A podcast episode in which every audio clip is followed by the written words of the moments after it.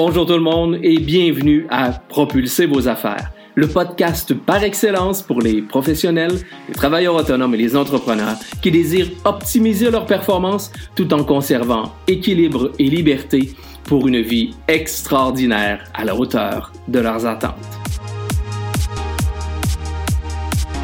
Mon nom est Vincent Fournier, je suis conférencier, formateur, auteur et conseiller stratégique. À chaque épisode, je vous présente une personne inspirante, un concept, un conseil ou une stratégie pour vous aider à améliorer vos résultats, atteindre vos objectifs, développer votre business et déployer votre potentiel pour un plus grand sentiment de fierté et de réussite. Sans plus tarder, passons tout de suite à l'épisode d'aujourd'hui. Bonjour tout le monde et bienvenue dans votre épisode de Propulser vos affaires. Cette semaine, j'ai le grand bonheur et le privilège de vous présenter un homme qui associe l'art et l'énergie. Vous découvrirez un parcours jalonné de beauté, d'harmonie, autant que d'engagement, de persévérance et de détermination. Cet homme, c'est un homme qui allie facilement le zen et le dynamisme tout autant que l'artiste et l'entrepreneur. Il est un des rares Québécois à vivre exclusivement de son art à titre d'artiste peintre. Ses tableaux, ses toiles se retrouvent aux quatre coins de la planète. Veuillez découvrir avec moi l'incomparable Martin Beaupré. Bonjour. Martin, comment vas-tu? Hyper bien. Ça va Très bien? heureux d'être avec toi. Ben, merci, merci de prendre place dans ce siège-là et de venir euh, euh, te commettre devant moi et de discuter de ton parcours à titre d'artiste peintre, parce que je pense que de connaître un artiste peintre de ton envergure, et surtout quand on sait qu'il vient du Québec, tout près d'ici, ben, évidemment, c'est un privilège pour moi de t'avoir à mes côtés. Merci Vincent. Martin, je parlais tout à l'heure de beauté, d'harmonie, de persévérance, de détermination. On se doute, doute tous que pour faire le métier que tu fais aujourd'hui, ça en prend beaucoup. Mais justement, est-ce que tu peux nous expliquer un tout petit peu ton parcours? Comment on devient artiste peintre? Wow, ben ça c'est l'essence de vie. Hein. Oui. Moi je crois que je suis venu, je suis venu au monde pour peindre, pour créer. Toute ma vie c'était euh, la création. Depuis mon enfance, je dessinais tout le temps, je dessinais tout ce que je voyais. Euh, je jouais de la musique, euh, je voulais être designer, Euh, j'ai été coiffeur pendant 30 ans. J'ai tout ce qui m'attirait vers la beauté, l'esthétisme. Je voyais aussi la nature comme les gens ne la voient pas, un peu comme l'œil du photographe qui sait saisir des points, des, des, choses assez importantes que les gens ne voient pas. Donc moi, ça m'inspirait, ça m'inspirait à, à partir de ma création. Et puis, euh, je, bien, comme c'était, comme je disais tout à l'heure, l'essence de ma vie, bien, à l'école, j'avais de la difficulté à, à être fixé sur le professeur. Et puis, J'aime l'expression fixée sur le fixé professeur. parce que mon esprit vagabondait tout le temps. J'étais toujours en train de décorer la classe. J'étais toujours en train de, de dessiner dans mes cahiers. Et puis mes parents me disaient, mais tu peux bien rien comprendre parce que si tu arrêterais de dessiner puis tu écouterais le professeur, bien, tu, aurais au moins des bonnes notes. je disais, oui, mais j'ai des bonnes notes, j'ai des bonnes notes en art. Oui. Qu'est-ce que ton père, parce qu'on on s'est parlé un tout petit peu en pré-entrevue, et, et tu mentionnais que lorsque tu as annoncé à tes parents, entre autres à ton père, que tu voulais devenir artiste peintre, il t'a, en fin de compte, dit quelque chose qui, euh, qui a été, à, à mon point de vue, marquant. Ah oui. Bon, ben, les artistes peintres, euh, la programmation que j'ai eue, c'est Oui. les artistes peintres crèvent de faim, sont malheureux. Les artistes peintres sont souvent troublés. Alors, j'avais, j'avais- les artistes peintres vivent de leur art quand ils sont morts. Alors, euh, bon, j'avais tout pour mal fonctionner, mais pour moi, c'était la motivation parfaite pour pouvoir prouver le contraire. Alors, comment on parle justement par-dessus ça? Comment on vient chercher cette motivation-là intrinsèque pour réussir à passer par-dessus ça? Eh bien, je pense que je suis une tête dure. Bon, mesdames et messieurs, vous avez compris que pour réussir, à quelque part, on a besoin d'avoir une tête dure. Alors, ouais, ça, c'est la première chose. J'ai une tête dure. Je crois pas ce que tout le monde me dise. Il faut que je le, je- faut que je le ressente à l'intérieur de moi. Et ça, ça collait pas. Ça coulait comme sur le dos d'un canard. Donc, euh, ça collait pas. Donc, très jeune, j'ai euh, commencé à me faire de la programmation devant le miroir. Je n'ai jamais cessé de dire, moi, Martin Beaupré, je vis de mon art, je suis heureux et je suis riche. oh! Donc, on a combattu finalement cette programmation négative-là des Ouais, parents ouais. par finalement une, une, une, une phrase qu'on se disait à nous-mêmes à Ben oui, parce qu'on me disait que j'allais être pauvre, Oui. que j'allais vivre de mon art quand je serais mort. Mhm. Alors je disais, je vis de mon art, je suis heureux et je suis riche, parce qu'on disait que j'allais crever de faim. Alors le matin, en brossant les dents dans le miroir, je le disais à haute voix, j'ai jamais cessé. J'ai commencé à 16 ans à le dire. Et puis maintenant, je vis de mon art depuis 10 ans à temps plein, mais ça fait plus longtemps que ça. Je travaille pour les galeries, mais 10 ans à temps plein maintenant. Félicitations. Ouais. Quand je vous disais qu'on allait rencontrer quelqu'un de déterminé, de persévérant, je pense que l'exemple du miroir et, et- et- Ouais. et de, de ce cheminement-là démontre extrêmement bien que, ben, évidemment, pour réussir, ça, ça, ça- faut le sentir à quelque part, ça vient de nous, mais ça demande effectivement ce, ce, ce dépassement de soi-là. Et dans ton cas, je pense que ça a été aussi une reprogrammation positive qui, euh, qui te permet euh, de, de dire aujourd'hui que tu es artiste peintre. Oui. mais j'y croyais. Effectivement. Oui. J'ai jamais douté. Donc, depuis que tu es tout petit, dans ta tête à toi, devenir artiste peintre était l'objectif ultime? Oui, c'était l'objectif. Et comment la peinture, parce que bon, euh, le médium que tu utilises maintenant, c'est de la peinture sur toile. Est-ce qu'on parle d'huile ou d'acrylique majoritairement? Ah, j'ai tout fait. tout fait? J'ai tout fait et je fais encore un peu de tout, mais je travaille surtout à l'huile. Mais des fois, je débute avec l'acrylique et je continue à l'huile. Mais je, je mets des pâtes, du sable, du cristal de Swarovski, de l'encre. Je travaille avec différents médiums sur mes toiles. Ben justement, c'est quoi la démarche artistique? Parce que bon, pour ceux qui ne connaissent pas du tout Martin Beaupré, euh, ben, premièrement, je vous invite à partir à la course et aller voir soit sur Internet ou dans une galerie près de chez vous euh, pour être en mesure d'aller voir les toiles. Mais l'ensemble de tes toiles, à ma connaissance, et selon les recherches que j'ai faites, ont une inspiration aujourd'hui dite asiatique. Oui. J'aimerais connaître, bon, tu, tu m'as parlé un tout petit peu de ta technique tout à l'heure, mais c'est quoi cette démarche artistique-là? Pourquoi aujourd'hui on en vient là? Mais premièrement, c'est contemporain asiatique et non l'asiatique classique ou euh, ancien. Mhm. Alors, euh, j'appelle ça du contemporain asiatique. Oh, c'est magnifique. Alors, c'est de l'art moderne, mais tout en étant... euh, ce n'est pas de l'abstrait. Ouais, hein? ouais. Ce n'est pas de l'abstrait. Quoique j'en ai fait de l'abstrait, mais ce qui fonctionne le plus pour moi, c'est les moines bouddhistes que je peins et les geishas. Ouais. Ça, c'est euh, ma marque de commerce, qu'on pourrait dire. Et euh, cette inspiration vient... euh, c'est l'inspiration, la question? Oui, tout à fait. C'est l'inspiration. D'où te vient cette inspiration Pourquoi, pourquoi effectivement aujourd'hui on fait du contemporain ah, Contemporain asiatique. Excusez-moi, je l'ai essayé, mais ça n'a pas fonctionné. Contemporain asiatique. Bon, alors, euh, mais d'abord, premièrement, j'aime le moderne. J'aime Oui. tout ce qui est nouveau, moderne tout ça. Donc, je trouve ça important de, de, s'inspirer euh, des choses anciennes pour pouvoir le recréer à nouveau. Et euh, pour moi, pourquoi j'ai choisi l'art asiatique? Mais c'est une longue démarche. Mhm. Parce que depuis très jeune, je m'intéresse à la croissance personnelle, Oui. la méditation, le qigong, le tai chi, etc., etc. Et puis aussi, l'architecture asiatique m'a toujours plu, la philosophie bouddhiste, les Mhm. paroles de sages. Et plus j'avançais dans la vie, et avec les thérapies, avec les, les, les ateliers de, de croissance personnelle, et plus je, deviais, je devenais mieux à l'intérieur de moi, et les toiles devenaient de moins en moins surchargées. Les toiles devenaient de plus en plus li- libres. L'espace était important. Et je suis allé en Asie. J'ai fait euh, l'Indonésie deux fois. Je suis allé en Thaïlande où j'ai commencé à faire mes premiers Bouddhas dans la jungle. Je peignais avec l'eau de la rivière dans la jungle et puis je, commençais à clabousser euh, de la peinture sur des toiles pour faire apparaître des Bouddhas au travers des, des paysages euh, thaïlandais. Et après, je suis allé au Japon et c'est en visitant les jardins japonais, les jardins zen dans les temples, que j'ai compris l'importance du vide.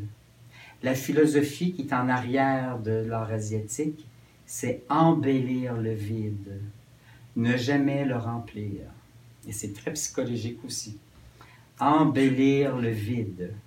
Parce que régulièrement, on entend que, en fin de compte, l'humain n'aime pas le vide, effectivement. Donc, on, on dit que régulièrement, peu importe que le vide est créé, il va souvent avoir quelque chose qui va venir le combler. Et là, on parle de combler un vide, mais dans ton cas, on parle d'embellir le vide. Donc, on parle beaucoup plus, on parlait tout à l'heure de beauté et d'harmonie, mais c'est un peu dans, dans, dans, cette, dans cette démarche-là euh, que je comprends bien que tu as décidé de, euh, de, de, développer ton art. J'ai saisi, en visitant les jardins, ces jardins zen où tout est épuré, où on voit un arbre tout crochu, euh, de, forme bonsaï, mais plus grand qu'un bonsaï, mais les roches sont placées au certains endroits, mais l'espace est important. Et quand on entre dans le jardin, ce qu'on voit tout de suite, c'est euh, on ne voit pas le vide. Mm-hmm. On voit tout de suite l'arbre et ses roches qui sont autour, mais notre œil est tout de suite, notre œil focus tout de suite sur les choses principales. L'œil ne se perd pas. Et moi, j'ai compris ça, puis c'est comme ça que je développe ma peinture, c'est de respecter des espaces vides pour que tout de suite ton œil soit accroché aux choses essentielles. Je peux te confirmer quelque chose. Pour avoir vu tes toiles à plusieurs reprises et pour les adorer continuellement, le sentiment que j'avais quand je regardais tes toiles est exactement ce que tu viens de décrire. C'est-à-dire que lorsqu'on regarde les toiles de Martin Beaupré, notre œil va automatiquement se diriger sur certains points focaux, certains, certains points importants qui relèvent toute la beauté de, de, de, l'art. Mais effectivement, on a beaucoup de, d'espace dans la majorité de, de, tes toiles, entre autres les, les petits moines. qui sont tout petits dans les grandes toiles. C'est ça. Donc, euh, c'est vraiment, euh, c'est vraiment un point. Donc, euh, tu, tu, expliquais ta démarche et je visualisais très bien l'ensemble de tes toiles. Donc, Félicitations, ben, vraiment. Merci Non, mais vraiment, c'est extrêmement intéressant. Et cette démarche-là qui s'est bâtie au fil des années, euh, qui est devenue pour toi une, j'allais dire une marque de commerce, mais c'est beaucoup plus qu'une marque de commerce. J'ai l'impression que pour toi, il y a un message derrière, derrière tout ça. Peindre ces toiles-là, euh, ces œuvres-là, est-ce qu'on a une démarche, est-ce qu'on a un rituel, est-ce qu'on a une habitude ou est-ce que c'est toujours très instinctif au niveau du, euh, du développement de chacune des toiles? C'est toujours très instinctif pour moi, pour mon style de création à moi. Avant d'avoir développé cette technique-là, j'ai peint avec mes pieds, j'ai peint avec des bandeaux sur les yeux, j'ai peint sous la pluie, j'ai peint en pleine nature, j'ai peint l'hiver euh, dehors avec mes toiles, j'ai, comme je disais, j'ai peint dans la jungle, j'ai peint dans le désert en tirant du sable sur mes toiles. C'était long la démarche avant d'y arriver.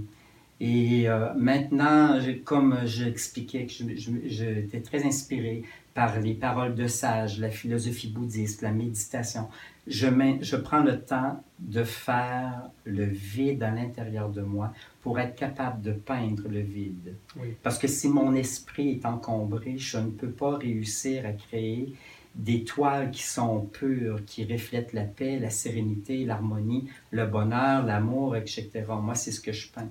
Moi, je peins euh, des toiles pacifiques. Mm-hmm. Et c'est ce que je veux transmettre et je pense que ça arrive au bon moment aussi sur la planète. ça aussi, c'est bon pour euh, les affaires. oui, parce que les gens ont besoin de ça, ont besoin d'avoir quelque chose qui les ramène à eux-mêmes, qui les ramène à l'équilibre. Et puis, euh, donc maintenant, pour réussir à peindre ça, mon rituel avant de commencer, c'est euh, j'installe toutes mes toiles sur les murs. Moi, je peins au mur, surtout au mur. Euh, pas sur chevalet, quelquefois au sol ou sur table, mais surtout au mur. Je peux peindre sur 8 à 10 toiles en même temps, à la fois. Intéressant. Et je, je, me place devant mes grands carrés blancs. J'ai jamais de croquis, jamais de dessin.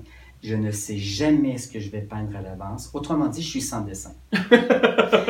Alors, c'est un peu ça. Je suis complètement sans dessin. Je suis devant mes carrés blancs et euh, je me ferme les yeux.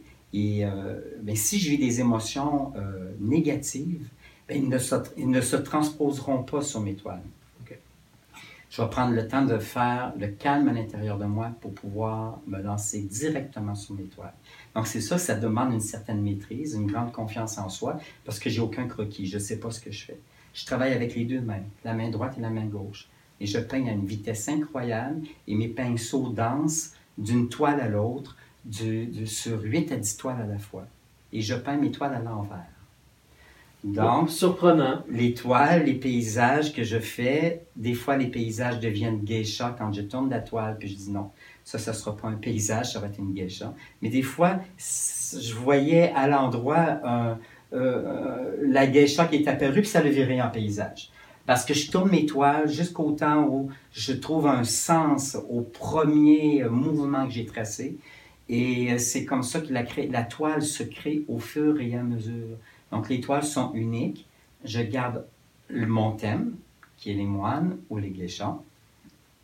Il va y avoir d'autres thèmes qui vont arriver, c'est certain, parce que ça évolue tout le temps. Mais pour l'instant, c'est ça.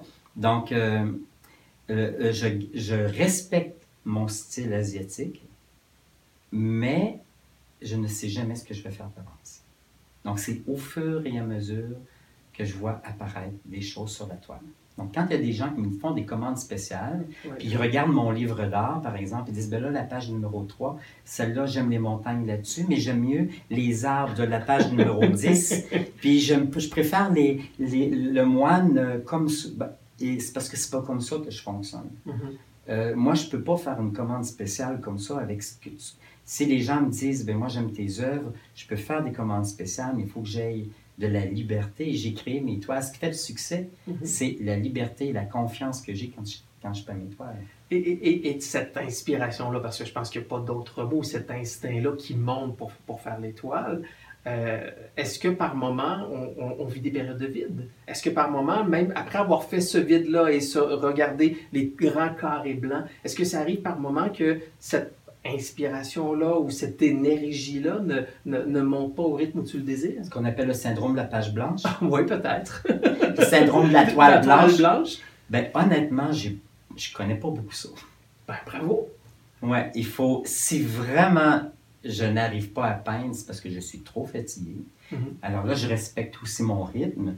Et au lieu de peindre, bien là, je vais chercher des titres, parce que ça aussi, c'est toute une histoire. Hein. Sur la quantité de tableaux que je peux peindre, euh, il faut que je trouve des titres qui vont donner le message, parce que pour moi, c'est aussi très important d'inviter les gens à ressentir. C'est pas que je veux diriger les gens dans un sentiment par rapport à la toile, mais je veux que les gens comprennent la philosophie de la toile. Qu'est-ce que j'ai pensé quand j'ai créé ce tableau-là?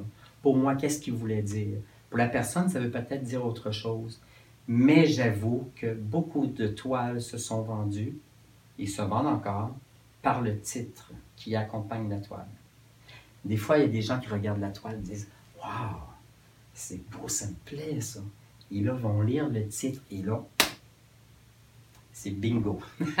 la toile est vendue. Et comment on développe cette compétence à, premièrement, allons-y en deux étapes. Premièrement, à peindre à deux mains, parce que bon, moi, c'est mm. sûr et certain, je suis gaucher, c'est sûr et certain, si on me met un crayon ou un pinceau de la droite, euh, l'inspiration doit être là, le résultat n'y sera pas. Ça, c'est sûr et certain. Donc, un, comment on fait pour peindre des deux mains? Comment ça, ça vient? Et ensuite, la possibilité des titres. Comment on développe cette capacité à, faire des titres qui expriment cette philosophie-là? Commençons par les deux mains. Comment c'est, comment c'est venu dans la, la, démarche pour peindre avec les deux mains? Bien, premièrement, je suis ambidex. OK. Et je faisais de la musique, hein. je, jouais, du clavier, du piano et de l'orgue aussi. Donc, euh, donc, le cerveau est habitué de fonctionner euh, euh, avec les deux mains, cerveau gauche, cerveau, cerveau droit. Et puis,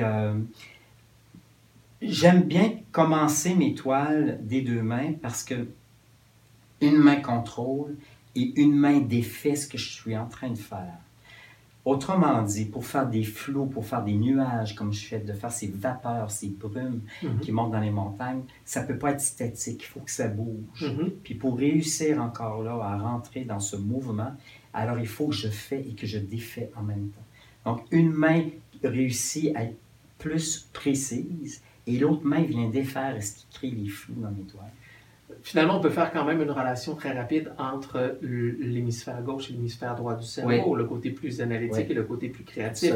Donc finalement, c'est un peu cette même logique-là qui est respectée lorsque toi, tu vas, en fin de compte, faire tes toiles. Oui. Et puis, mais durant ma création, comme je dis, tout est fait à l'envers. Donc, c'est à la fin que là, je vais me servir de mon cerveau droit pour juger si c'est esthétique, si j'en ai pas trop fait, si je dois en ajouter.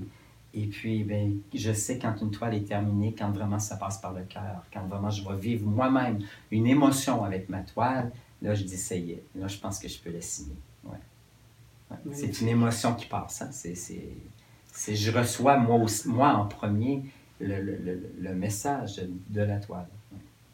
Et, et, et, justement, comment cette émotion-là qui est ressentie peut se traduire maintenant dans des mots? Avec un titre? Comment on développe ces capacités-là à, à, faire des titres qui, qui, qui, qui, expriment bien finalement le sentiment? Parce que quand même, c'est pas nécessairement donné à tout le monde d'avoir cette capacité. Mais j'ai remarqué que mes titres allaient souvent aussi avec mes étapes de vie. Alors, les titres fonctionnent souvent aussi avec bon, la partie de vie que je suis en train de traverser. Alors, des fois, il y a des tempêtes, des fois, c'est le soleil, des fois, c'est tout ça. Uh-huh. Mais j'essaie toujours de, de, de, composer quelque chose de positif. Et euh, comme je dis, par contre, c'est certain que quand je peins la toile, je ne transmets pas le négatif, mais je suis comme tout le monde, hein, on, traverse des étapes de vie. Donc, c'est sûr qu'il y a quand même une influence de ma vie, de mon, de mon, de mon quotidien qui est dans les toiles. Et quand je vois la toile, puis elle me parle vraiment, bien, le titre vient automatiquement comme ça. Je compose mes titres comme ça. Mais aussi, je ne lis plus un livre de la même façon. Je lis un livre, j'attrape des mots et puis je compose un titre. Qui... Alors, je me fais aussi une banque de titres. Que tu conserves, qui à ce moment-là peuvent émettre une certaine émotion et au moment où l'émotion apparaît par rapport à une toile que tu peux avoir fait, à ce moment-là. J'ai déjà des, des titres puis, euh, des fois, ça vient aussi dans la méditation. Des fois, je n'ai pas de titre du tout qui vient. Je me sois devant ma toile, je regarde la toile, je me ferme les yeux, puis les mots arrivent tout de suite, puis je les écris, puis euh, pour pas qu'ils s'envolent, donc je les, je les, écris. Donc, j'ai un cahier avec des, une banque de titres. Puis bon, quand j'ai fini des tableaux, ben, des fois, je dois fouiller là-dedans. Mais des fois, ça ne va même pas avec ce que j'ai. Ce qui est dans mon cahier, c'est. Des fois, le titre vient en faisant la toile aussi. C'est pas nécessairement aussi quand c'est terminé. Alors, ce que je comprends, c'est que cet art-là, pour toi, d'entrée de jeu, si vous vous souvenez, on parlait qu'on alliait l'art et l'énergie. Je, trouve que l'énergie caractérise beaucoup euh, euh, la façon dont tu peux travailler. Tu ressens cette énergie-là, tu ressens cette inspiration-là, et, j'ai l'impression que, que, que tu as trouvé la, la voie pour l'exprimer correctement, autant en toile qu'en mots, qui va à ce moment-là faire un tout et qui t'apporte, en guillemets, le succès que tu as aujourd'hui. La plupart des artistes qui réussissent, qui font une carrière d'artiste, travaillent avec l'énergie. C'est mhm. peut-être pas le même genre d'énergie que moi je dégage. Il y en a qui vont créer avec la colère, qui vont créer avec la frustration, qui vont créer avec euh, la tristesse, puis ils réussissent à faire des très belles choses à partir de cette énergie-là. Moi, c'est pas ce que je veux transmettre dans mes toiles. Mhm. Mais euh, euh, c'est ça, c'est connecté à ma vie, c'est connecté avec ma, ma psyché, ma, ma, façon de voir la vie et comment je veux la voir aussi dans ma vie. Mhm. Pas juste comment je la vis, mais qu'est-ce que j'espère aussi pour moi. Donc, le petit moine qui est sur mes toiles représente la maîtrise de sa vie. Donc, c'est un but, un long but. Un long but, effectivement. un long travail. Ça demande effectivement. Un long travail. Donc, euh, mais c'est ça. Je peins aussi ce que je, ce que je, veux, ce que je voudrais. Ouais. Ça a l'air de quoi une journée type? De, de l'artiste peintre Martin Beaupré? Parce que tu mentionnais que tu pouvais travailler sur, euh, sur plusieurs toiles à la fois, mais, et que tu commençais, tu faisais le vide, mais, mais la journée se poursuit comment? Est-ce que, est que tu peux peindre en continu pendant des heures ou, euh, ou tu as besoin de pause? Ça a l'air de pas une journée type dans, dans la vie d'un artiste peintre? Je suis très discipliné. Euh, je peux commencer très tôt le matin et finir le soir après souper. Euh, je peux finir des fois des toiles à 8 h, 9 h le soir. Ça dépend, ça dépend encore des périodes parce que aussi, ben, avec le marché de l'art, il y a des périodes comme ici au Québec. Euh, il y a les hautes saisons et la basse saison. Donc, c'est sûr que dans la haute saison, mais je suis obligé de, travailler plus d'heures. Hein. Et, je, suis obligé, en même temps, ce qui est très spécial de dire je suis obligé, mais c'est certain que ben, pour, il faut que je fournisse les galeries. Hein. Uh-huh. Si je ne réussis pas, il y a un commerce, un commerce avec tout ça. Si je peux vivre de mon art, c'est grâce aussi aux galeries qui me représentent bien. Ben moi, si je vais être bien représenté, c'est à mon devoir aussi de leur donner un excellent service au niveau de mes toiles. Donc, ils n'attendent jamais après mes toiles. Donc, tu es toujours en mode euh, en, mode de euh, fournir les toiles pour, pour, euh, pour les bons moments, pour les périodes. Parce que là, on mentionnait de, de périodes de pointe. Au Québec, entre autres, les périodes de pointe sont à quel moment au niveau de l'art?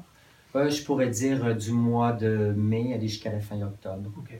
Ouais. Donc, c'est plus les, les, les périodes Oui, plus le mois de mai, là, ça recommence, hein, c'est certain que l'hiver, hein, c'est, c'est, pas, c'est pas pareil.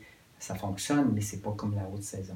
La haute saison, ça demande aux artistes, justement, euh, ben, durant la période hivernale, aussi de se préparer à la haute saison. Pour que quand on arrive à la haute saison, ben, qu'on soit quand même, qu'on ait des toiles euh, un On- peu en réserve. C'est ça, on est dans un mode plus de production à ce moment-là pour, pour Moi, ce qui arrive, j'ai la difficulté un peu d'avoir des toiles en réserve parce que je suis vendu en Europe puis en Californie. Donc, euh, ben là, ça marche tout le temps. hein. donc, c'est difficile de garder des toiles. Mais euh, je réussis quand même à bien fournir. Ça demande quand même euh, parfois euh, six jours par semaine de travail.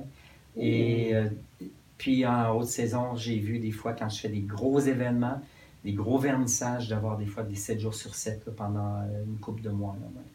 Donc, c'est, on, on peut avoir la prétention de croire qu'être artiste peintre, c'est d'être dans la liberté et, de faire un peu ce qu'on veut, mais ça demeure que c'est extrêmement exigeant, autant, euh, autant euh, moralement, psychiquement que, que physiquement. Je, je- je- Ben, c'est les deux. Ça peut être très cool, parce qu'il y en a qui veulent ça très cool. Moi, j'ai décidé de faire une carrière internationale. J'ai décidé d'avoir du succès dans ma peinture. Ça vient pas tout seul. Et quand tu as le succès, ben, il faut que tu le maintiennes, le succès. Et ça aussi, c'est que ce soit avec la peinture, que ce soit des comédiens, des chanteurs, c'est très, très important de se renouveler, euh, même si je respecte mon style, puis que les gens sont habitués, quand ils voient une toile, ils disent ça, c'est du Beaupré, mais il faut que ça reste du Beaupré. Il ne faut, pas que je- Ouais. il faut pas que je change complètement mon style parce que c'est un, un trop gros risque. Je veux dire, j'ai fait. euh, les gens savent que c'est moi quand, ils- quand ils Mhm. rentrent en galerie. C'est distinctif. Oui, donc ça, il faut que je respecte ça aussi. Puis je dois aussi respecter les gens qui sont amoureux de ce que je fais. Ouais. Hein? Donc ça, c'est, j'ai créé une ambiance, j'ai créé aussi une énergie là-dedans. Mais euh, c'est exigeant. Moi, je me suis demandé quelque chose d'exigeant parce que j'avais des buts élevés.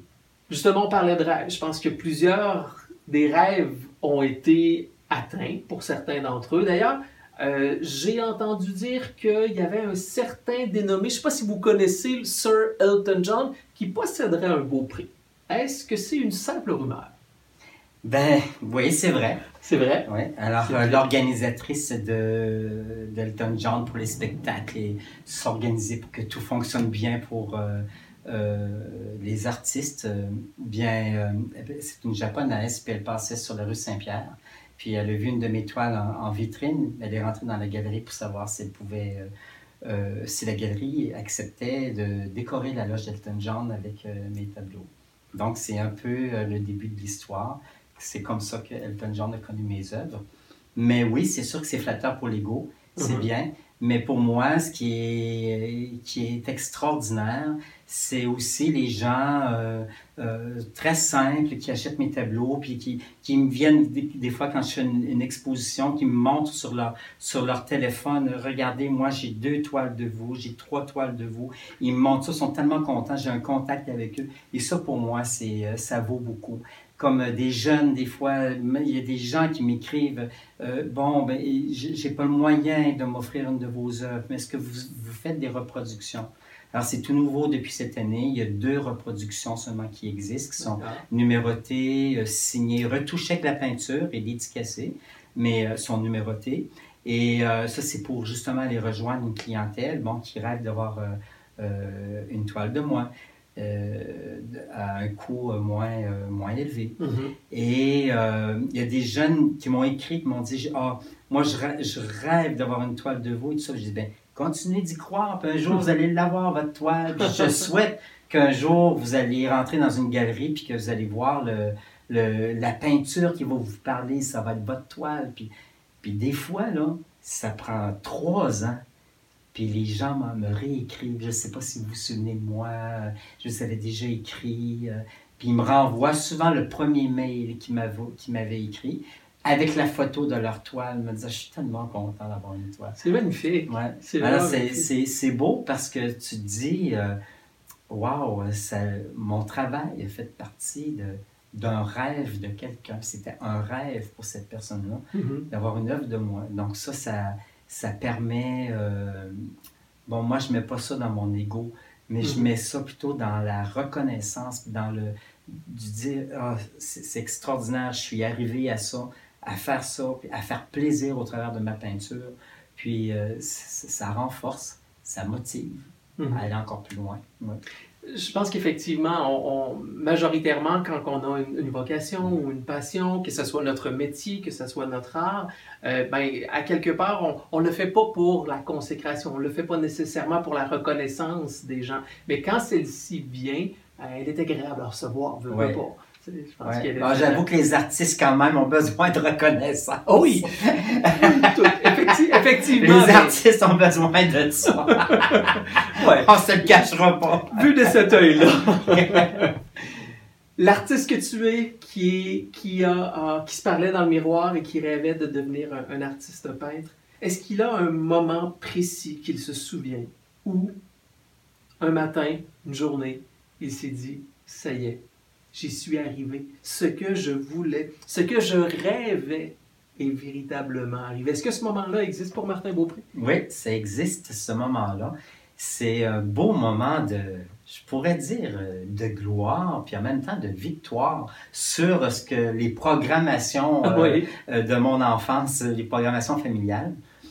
Euh, c'est quand j'ai vendu mon commerce, quand j'ai Mhm. vendu mon salon de coiffure pour euh, être artiste peintre à temps plein. Vivre de mon rêve, hein, je pourrais dire, vivre de mon rêve. Tout à fait. Euh, j'ai fait un, un grand vernissage d'une soixantaine de tableaux euh, à la galerie d'art Beauchamp, la galerie B8, qui est une des galeries d'art Beauchamp. Alors, j'avais rempli les deux étages. Il y avait envoyé euh, beaucoup d'invitations, mais on ne s'attendait pas à cette surprise-là. Il y a eu 800 personnes qui sont Oh. venues dans la soirée. Alors, 800 personnes. C'est une belle surprise. Oui, pour moi, c'est beaucoup parce que je pouvais pas m'imaginer. Oui, je visais le succès, mais c'était au-delà de, de ce Mhm. que je pouvais m'imaginer parce que 800 personnes qui se déplacent pour venir voir tes peintures, tu te dis, ben là, il y a quelque chose qui se passe. Hein? Exact. C'est beaucoup. Et ça faisait la file dans la rue. Je me souviens, c'était la rue Saint-Pierre, ça traverse la côte de la montagne et ça continue un peu plus loin. Ils ont, ils ont mis des tréteaux dans la rue et pour, que, pour, euh, bien, protéger les gens et tout ça. Et puis, euh, les gens faisaient la file dehors. Et là, moi, je regardais les gens qui montaient dans la galerie. J'étais bien en kimono japonais. Et puis, alors, on avait fait le thème. hein, il y avait des geishas qui servaient les sushis. Puis, c'était très beau, euh, la musique japonaise et, tout. Puis, euh, je regardais les gens, qui, je, regardais dans les vitrines les gens qui faisaient le film dans la rue. Je me disais, c'est pas possible, c'est incroyable. Et je riais. Puis, il y avait des gens qui me donnaient la main, puis ils me disaient, je suis content pour toi, Martin. Puis, moi, je disais, moi aussi, je suis content pour moi. ouais, c'est vraiment extraordinaire. C'est, euh, là, je savais avec ça euh, que, bien aussi par le, le résultat des ventes, euh, Tu savais que ce moment-là, c'était la. C'était. C'était. J'aime pas le mot, mais je vais l'utiliser quand même, la consécration. Tu savais que tu avais atteint ce que tu voulais atteindre. ouais, Finalement, c'était l'objectif. Oui, eh bien, c'est certain quand on a un commerce qu'on a depuis 30 ans, qu'on remet Ouais. les clés à la prochaine personne qui va poursuivre euh, ton œuvre, Ouais. bien, euh, tu te dis, euh, bien, il y a quand même euh, il y a un risque hein, à 180 fait. degrés. C'est sûr que j'ai pas sauté sans filet parce que les toiles se vendaient déjà très bien en galerie, donc j'avais confiance que ça fonctionne bien. Mais quand j'ai vu le résultat de ce soir-là, je me suis dit, j'ai fait vraiment le bon choix. Les portes de l'abondance se sont ouvertes. C'est ce que je me suis dit. Je savais que j'étais à la bonne place. Bravo. Ouais. On parle depuis tout à l'heure de l'artiste. Oui, Oui. mais quand je dis abondance, c'est en tout. Hein. C'est pas abondance monétaire uniquement. Non, non. C'est aussi de savoir qu'on est à la bonne place, savoir qu'on va être heureux dans ce qu'on fait. J'y suis enfin arrivé à mon rêve, à vivre de mon rêve, de ma passion. C'est Ça- l'expression de tous les, tous les, les- les facettes de l'abondance. Ouais, c'est pas c'est juste ça. monétaire Ouais, c'est c'est le tout. On parle de l'artiste, on parle de, de- de cet homme d'énergie, de conviction, d'instinct. Euh, mais derrière tout ça, là, on parle de galerie, on vient de parler d'aspect monétaire. Veux, veux pas, il y a une relation d'affaires à quelque part derrière Mhm. tout ça, parce que être artiste peintre, c'est d'être un artiste, mais également, comme je le disais d'entrée de jeu, si vous vous souvenez, souvenez bien, disait on allie l'artiste à l'entrepreneur. L'entrepreneur, lui, comment il vit chez Martin Beaupré? Ben moi, je veux faire des sous. Bien sûr, si je veux réaliser tous les voyages que je veux faire, puis avoir ma belle maison, puis vivre dans l'abondance, mais ben, je veux faire des sous. Donc, je suis très discipliné. Je suis discipliné aussi avec la galerie. Pour moi, c'est très important de donner un excellent service à la galerie d'art. Donc, je travaille beaucoup d'heures. Et euh, pour moi, c'est important d'avoir un travail d'équipe avec la galerie. Ils sont d'excellents guides pour moi, pour me dire, mais ça, ça a moins marché, ça, ça a bien marché, euh, peut-être continue plus dans cette voie-là, mais on ne, on ne me dirige pas. Euh, la galerie voit que mon, mon, style de peinture fonctionne très bien. Maintenant, mon style il est, reconnu. Hein, quand les gens rentrent, ils savent que c'est un Martin Beaupré. Donc, mm-hmm. Mais on me guide quand même pour des expositions, puis de, de dire, ben, si, là, si là, il y a 60 tableaux, mais peut-être euh, faisant 40 dans ton classique, peut-être 20 nouveaux, avec, du nouveau style, tout en respectant ton style, en ajoutant des nouvelles couleurs. Parce qu'il y a des gens, quand ils viennent euh, pour un événement, bien, ils savent déjà, hein, c'est comme quand on va voir un chanteur, bien, on, on veut entendre les chansons qu'on connaît. Effectivement. Puis quand il les chante, on est donc content, puis il garde toujours pour la fin, ça. Hein? Ah oui. Hein? Ou bien pour le rappel, ou bien il garde toujours pour la fin. Donc quand les gens viennent pour un de mes vernissages, c'est certain qu'ils ont déjà une idée, ils viennent pour voir ce qu'ils connaissent déjà. Donc c'est ça qui veulent avoir de la nouveauté aussi, dire Ah tiens, cette année il fait ça, il a ajouté ci, il a ajouté ça, il a mis des nouvelles couleurs. Euh, ça c'est important. Je suis bien guidé là-dedans.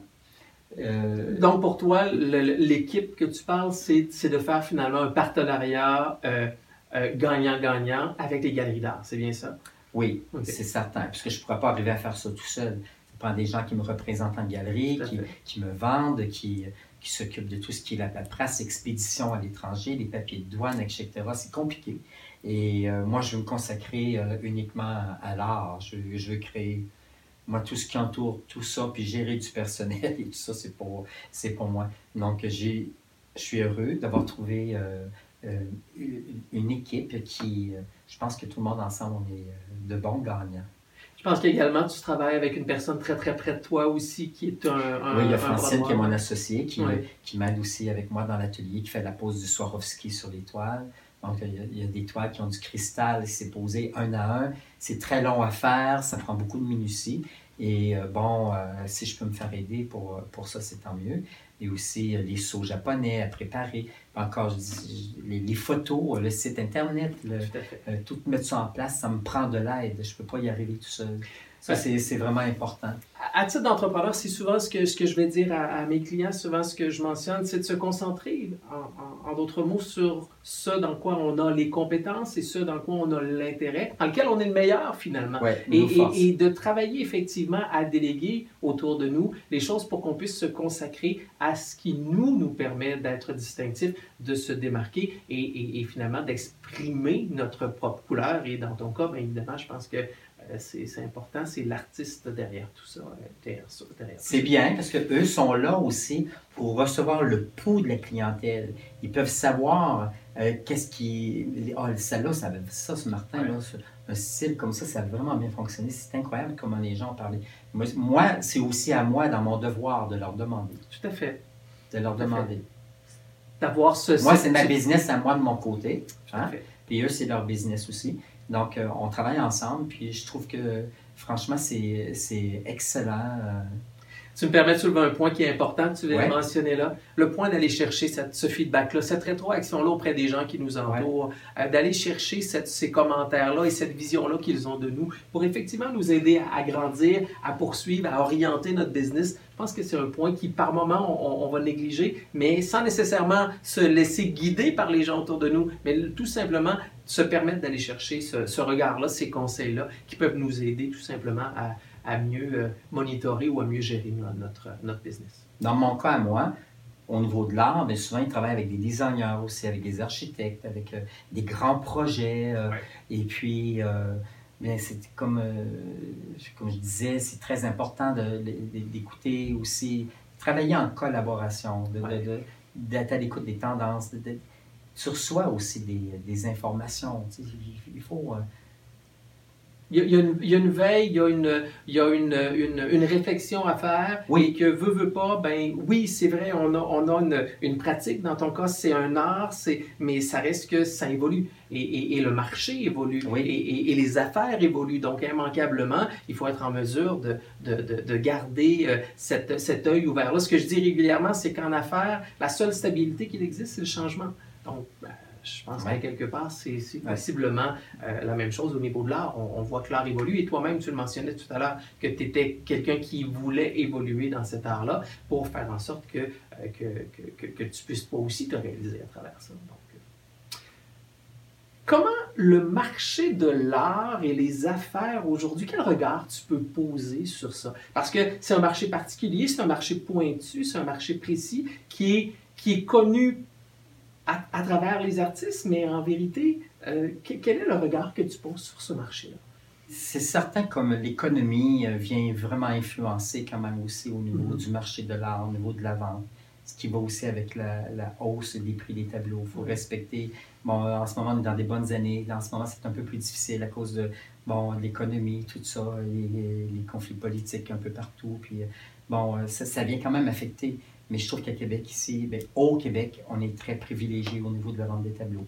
Moi, c'est certain que je ne suis pas trop touché parce que je fais de, de, de l'art qui, qui envoie des messages, qui viennent calmer, qui donnent beaucoup d'espoir. De, mmh. Donc, je suis un peu comme à, à, un peu. Euh, un messager. ouais, c'est comme des toiles à quelque part qui guérissent quelque part parce que tu dis, bon, mais la planète, ça va tellement mal à quelque part. Tu, uh -huh. tu dis, ben moi, je peins la paix, donc les gens en ont besoin. Donc, c'est sûr que moi, je ne suis pas très affecté comparativement à certains artistes qui, pour eux, c'est plus difficile. Ouais.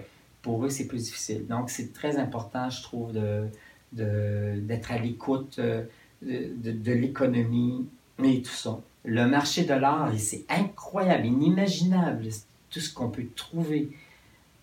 Mais je crois profondément que ce qui marche le plus, c'est quand il y a un message derrière. Tout à fait. Tout à fait. On, a, on a un public qui nous regarde. C'est un public souvent de professionnels, de travailleurs autonomes, euh, d'entrepreneurs. Euh, tu as passé à travers plusieurs étapes dans, dans, dans ta carrière, même si c'est l'artiste à qui je m'adresse aujourd'hui. Ça reste que je pense que ça n'a pas toujours été un long fleuve tranquille. Il y a eu des hauts et des bas. Euh, si tu avais à donner deux ou trois conseils aux gens, soit les artistes qui nous regardent ou encore euh, les gens d'affaires qui nous regardent, quels seraient ces trois conseils-là que tu pourrais nous donner? Les trois conseils, je pense que ça va se résumer en un conseil, parce que c'est confiance en soi. Oui. Hum. La confiance en soi, parce qu'on ne peut pas créer une œuvre, y aller se présenter, présenter et, et, et espérer que d'autres personnes vendent tes tableaux uh -huh. si toi-même tu doutes de ton travail. Tout à fait. Et moi, j'ai toujours dit que mon plus grand professeur en peinture, c'était de me permettre de rater des toiles. Hein? Le fait de rater des tableaux, pas faire des toiles pour que ça soit beau, c'est comme ça que je suis arrivé à développer mon style. Je me suis fait tellement confiance que j'ai développé mon propre style en, en me permettant de rater des toiles. Et c'est comme ça que j'ai appris. C'était mon plus grand professeur. Donc, ce, ouais. ce point-là est important. Donc, se faire confiance, mais également se permettre le droit à l'erreur. C'est-à-dire se permettre de dire, ben, j'y vais de cette façon-là, je me fais confiance. Et si, si, si je, je, je, j'ai un échec ou quoi que ce soit, ben, au moins j'aurai appris. Et c'est exactement ce que tu dis, l'enseignement à, à travers ça. Le professeur est, est, est, est dans l'échec par moment. Et c'est très, euh, très fort de, de, de, sortir de là grandi. Ensuite, confiance en soi pour aller dans mon cas, au niveau oui. artistique, c'est d'aller présenter ses œuvres, avoir le courage euh, de, de, dire euh, ben, moi, ce que je fais, c'est vraiment beau. Et même si l'autre personne qui est devant toi, le galeriste, dit euh, non, moi, ça ne me plaît pas, il ne faut pas sortir de là en disant ben, ah, c'est vraiment pas beau ce que je fais. Il ne faut pas que ça te démolisse. Mm -hmm. C'est d'avoir assez confiance de dire non, moi, mon produit est excellent. C'est pas parce que la personne qui est en avant de moi aime pas ce que je fais que ce n'est pas beau. Hein? Il y a des, des horreurs qui valent, qui valent des millions dans des, dans des musées. on ne sait pas pourquoi que ça vaut des millions, cette histoire-là. Mm -hmm. Et euh, on n'y trouve absolument aucun sens. Euh, et puis tu te dis, ben écoute, ça, hein, c'est une question de goût, c'est une fait. question de renommée, une question de goût. Il y a, il y a beaucoup de choses. Donc, c'est de se faire confiance aussi pour aller se, se présenter en galerie. Donc, le premier, juste pour revenir, le premier, avoir confiance, c'est se donner le droit à l'erreur. Le deuxièmement, avoir une confiance en soi pour se présenter devant les gens et pour présenter nos produits, nos services ou notre art. Et ensuite, un troisième? Oui, la confiance en soi, dans le sens que même si on veut te faire dérouter de ton produit, oui. c'est de croire que tu as toujours le bon produit. Euh, tu peux l'ajuster avec euh, la demande euh, ou les conseils. Dans mon cas à moi, euh, on me conseillait au tout début Oui. de mettre beaucoup de couleurs dans mes toiles quand je suis rentré à la galerie d'art. Et moi, ce que je voulais peindre, c'est des toiles blanches et des toiles noires, du blanc puis du noir. C'est un peu comme ma personnalité. Donc, euh, c'est blanc ou noir. Donc, euh, je voulais y aller avec des belles toiles blanches avec mon petit moine. Mais dans le temps, c'était pas le petit moine rouge parce qu'il n'était pas encore arrivé. Ah. Mais je voulais faire des toiles épurées, des toiles.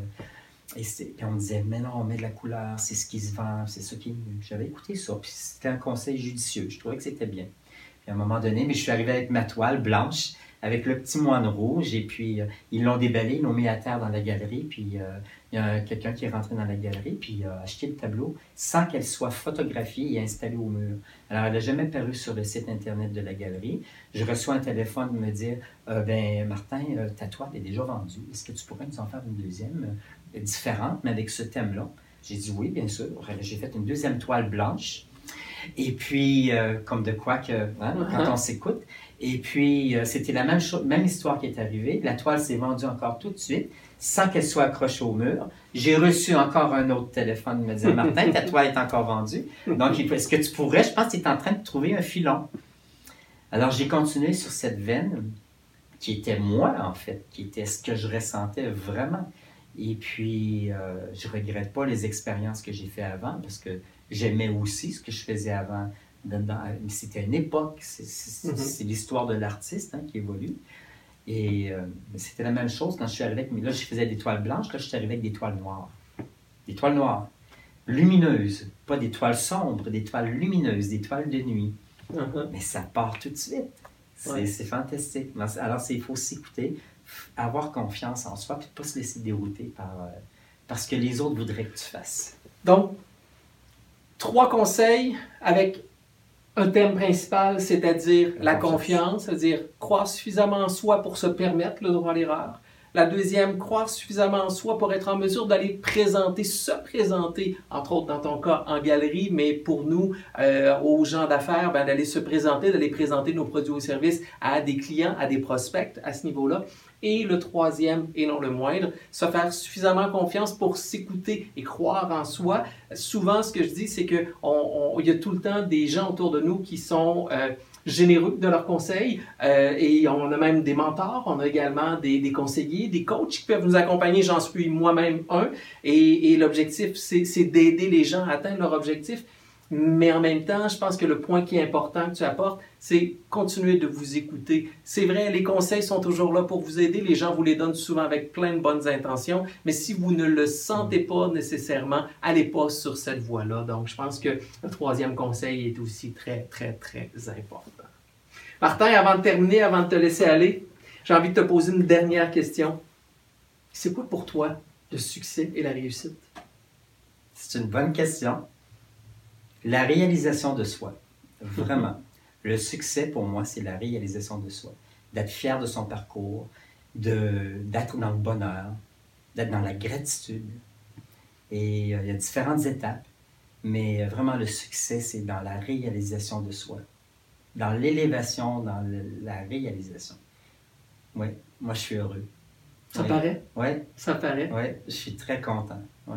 Martin, on pourrait encore jaser pendant des heures. C'est un, vraiment un, un- un plaisir incroyable de t'avoir eu euh, avec moi aujourd'hui. Si les gens veulent te connaître, veulent te voir, où on peut retrouver tes tableaux, où on peut te retrouver, euh, de quelle façon on peut communiquer avec toi? Donc, euh, je travaille ici euh, euh, à Québec, Montréal, Baie-Saint-Paul et Toronto pour la Galerie d'art Beauchamp. Ouais. Et en Suisse, je suis à Morges, à la galerie Midnight Sun Gallery, et chez Lou Martin Gallery en Californie, à Laguna Beach. Puis si vous voulez voir aussi euh, comment je peins à l'envers. Bien, sur YouTube, sur YouTube, vous allez voir mes tableaux, plusieurs tableaux à la fois en train de se, se, peindre. Alors, vous inscrivez Martin Beaupré peintre et j'ai un site internet martinbeaupré.com. Merveilleux, vraiment. Je vous le dis, c'est un rendez-vous. Allez voir ça, vraiment. Prenez le temps d'aller voir ces, ces magnifiques toiles-là. Et, et je vous répète les trois conseils de Martin. Le premier, confiance en soi pour vous permettre du droit à l'erreur. Le deuxième, confiance en vous pour être en mesure d'aller présenter vos produits, services ou toiles à vos clients prospects. Et le troisième, avoir suffisamment confiance en vous également, mais de vous écouter sans nécessairement vous laisser contaminer par les gens autour de vous. Je peux-tu m'en permettre un quatrième, Martin? Parlez-vous donc dans le miroir. Prenez le temps de vous parler dans le miroir. À, preuve, je pense que ça donne de très très bons résultats. ça évite de devenir fou. C'est d'avoir le contrôle sur la folie au lieu que la folie ait le contrôle sur nous. Martin, un grand merci d'avoir pris le temps de venir t'asseoir avec moi. C'est un grand grand privilège. Je vous le répète, c'est un rendez-vous que vous devez aller voir. Martin, je te remercie. je te souhaite une magnifique continuité, le plus grand succès que, tu mérites et que tu as déjà. Et vraiment, merci. Tu es très, très, très inspirant. merci beaucoup. merci. Au revoir. À vous, je vous dis un superbe merci et je vous donne rendez-vous pour notre prochaine émission de Propulser vos affaires. Voilà, c'est déjà tout pour aujourd'hui. Merci de votre écoute et j'espère sincèrement que vous y avez trouvé de la valeur. Si c'est le cas, je vous invite à partager cet épisode sur les réseaux sociaux de votre choix et à me laisser un commentaire. C'est toujours un grand plaisir de vous lire. Pour mieux me connaître et en savoir davantage sur mes services, je vous invite à visiter mon site internet à vincentfournier.ca ou encore venez me rejoindre sur mes différents médias sociaux Facebook, Instagram, YouTube, Twitter ou encore LinkedIn. En terminant, N'oubliez pas de vous abonner au podcast afin de ne rien manquer des prochains épisodes. À nouveau, merci et je vous dis ciao et à très bientôt.